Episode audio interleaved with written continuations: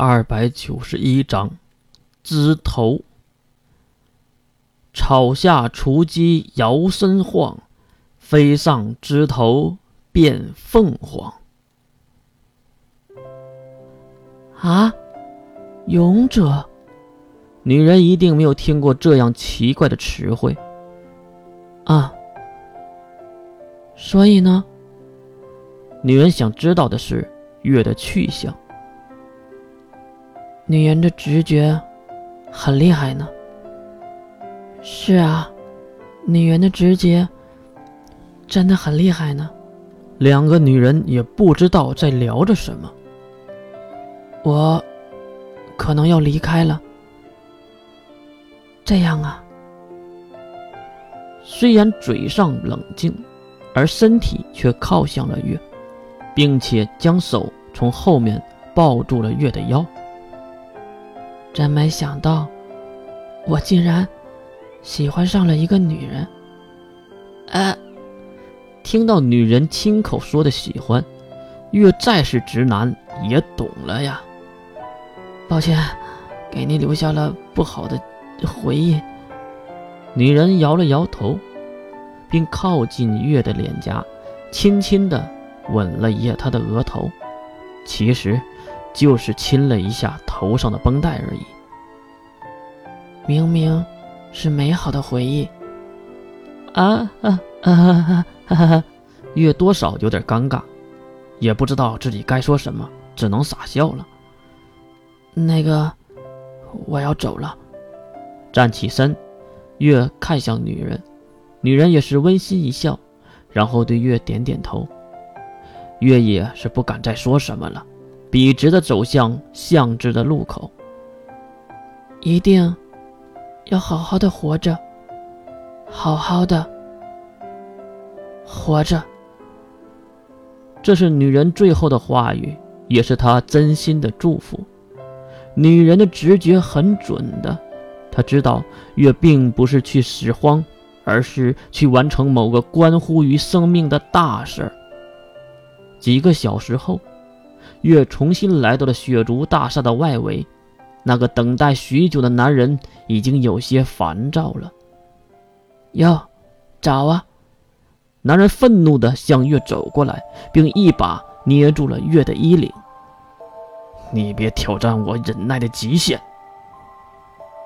要不是因为你说你知道我是什么世界来的人，我才不会在这里和你这样废话。月拍了拍眼前人的手臂，男人这才放下了娇小的他，清了清嗓子。月也是重归正题：“你是另一个世界来的勇者，对吧？”男人不耐烦的斜眼：“昨天不是和你说的很详细了？我也不知道为什么，就在上学的路上，突然就来到了这个奇怪的世界。”这个异世界，我在这里活了很多年，我已经不知道活了多少年了。我只想知道回去的办法。而且你不是说你有办法吗？男人那严肃的眼神让月一阵阵不舒服。想回去，当然可以，不过你得帮我几件事，我就会告诉你回去的办法。你当我是傻子吗？你以为我会信你？月耸耸肩，放心，我让你办的事儿对你来说都非常非常简单，即使你被骗了也不会吃亏。如果我没骗你，你可以回到原来的世界。你说，这个赌局对你来说不是很划算的吗？而且这么多年，除了我以外，还有人知道你是异世界来的人吗？男人长出一口气。应该是在思考。半年之前见到你，我就觉得你与众不同。为什么说半年前？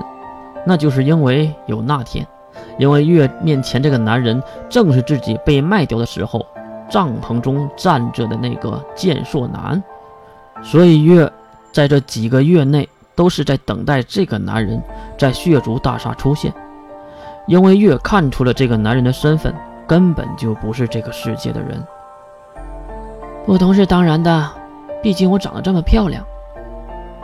男人斜眼看向月身上的绷带，不过他知道月是长什么样子的。我不否认，你的外表确实很漂亮。行了，不过说回来，你要我帮你什么呢？月举起手，伸出两根手指，两个。第一，帮我照顾一对母女。啊。第二，我要竞选血族当家的未婚妻。这段话中，第一个是月的想法，第二个是他和金龙头定下的计划。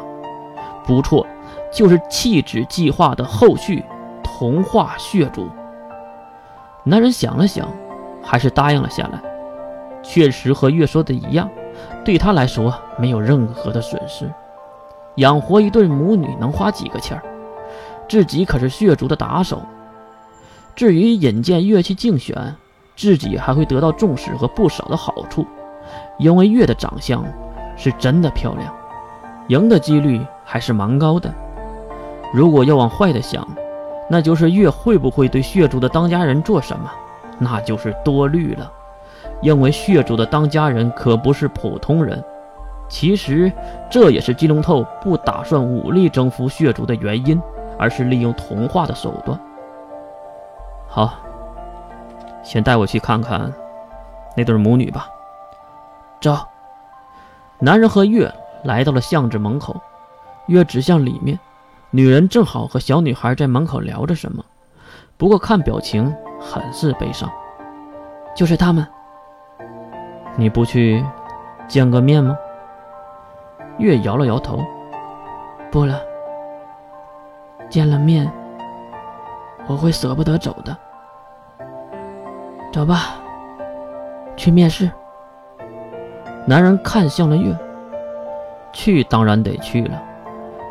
不过，你这一身行头，月也是顺着男人的目光看向了自己这一身的绷带。